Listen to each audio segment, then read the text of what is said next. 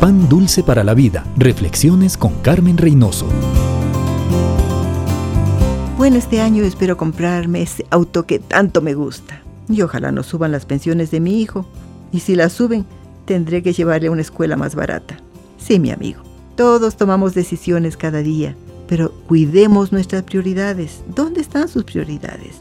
Recuerde que Dios ha prometido llenar todas nuestras necesidades. Él quiere que sus hijos sean felices, prósperos, saludables. Y aunque vienen luchas y dificultades a veces, Él nos acompaña. Pero allí es donde usted tiene que evaluar sus prioridades. No puede esperar el éxito si sus prioridades están egoístamente en mimarse a usted mismo, a expensa de los planes de Dios para usted y su familia. El éxito viene con la bendición de Dios. Él ya le ha dado tiempo, capacidad, recursos. ¿Qué va a hacer con eso? Amigo, evalúe sus prioridades ¿Es Dios su prioridad? Si lo es, todas las demás cosas vendrán por añadidura. Pan dulce para la vida. Reflexiones con Carmen Reynoso.